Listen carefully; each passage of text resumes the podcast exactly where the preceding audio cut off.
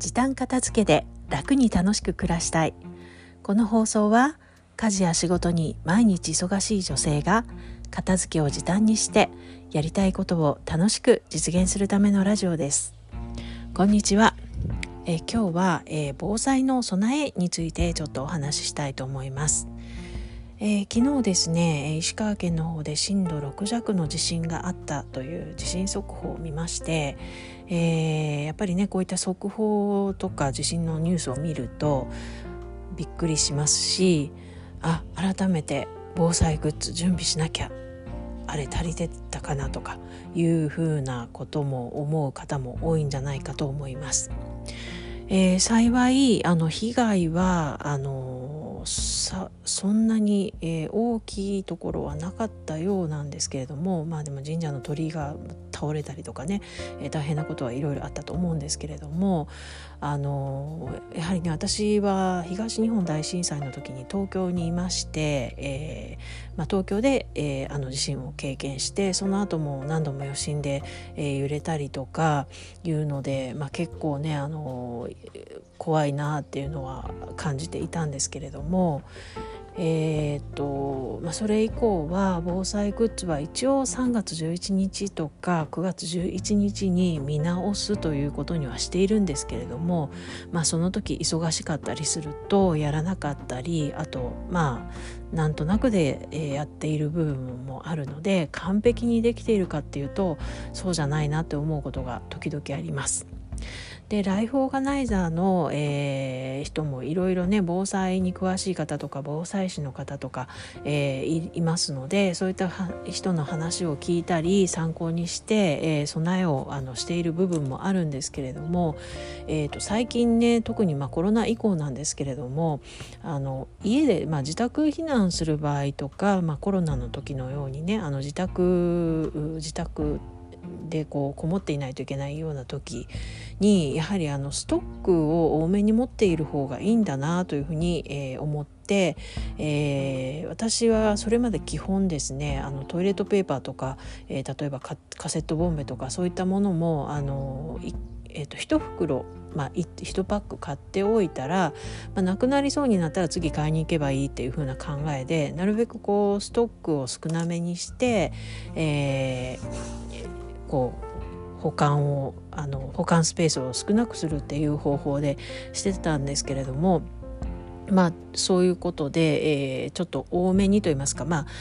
1袋あるっていう状態をもう1袋もう1パック多めに買っておくっていうぐらいなんですけれども意識的に増やすようにしています。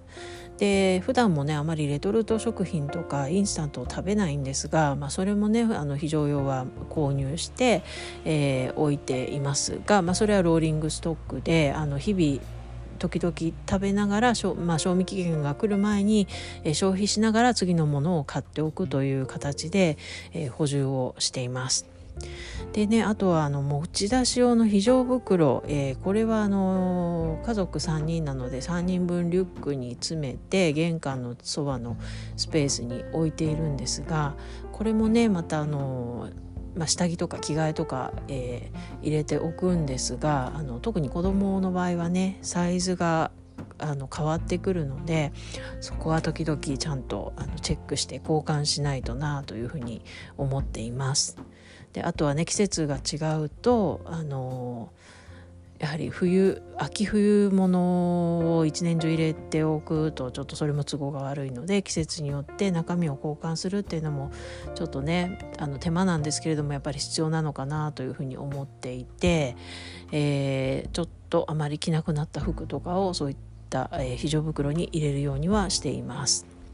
あとはあの車にもあの車の後ろの収納スペースですね。荷物を置くところに、えー、とあの非常用の携帯トイレですね。それを置いていたりあそれを、まあ、もし車の中で使うことになったらちょっと布で隠したりしたいのであのシーツではないんですけど、まあ、シーツのような大きな布を、えー、こう窓にね挟み込んだりしてこう目隠しにできるような感じに使えるかなということで、えー、車の後ろに置いています。あとはねあのソーラー、えー、ソーラーパネルのちっちゃい版みたいな、えー、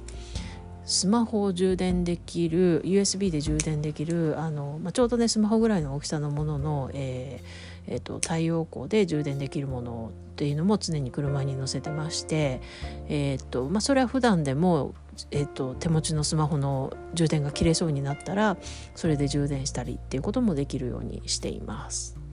とねまあいろいろあの備えはしているんですけれどもやっぱりあの完璧どこまでやれば完璧なのかっていうのがちょっと自分でも分かりづらいなと思っていて、えー、まあね、災害もどういった形で来るか分からないのでまあその時になってああれがないこれがないっていうのはあるのかもしれないですけど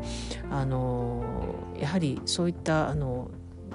防災士とかね、えー、そういった資格を持ってこういろいろ収納とか、えー、ストックとかをねアドバイスしてくれる方のお話を聞いてみるのもいいのではないかなと思います。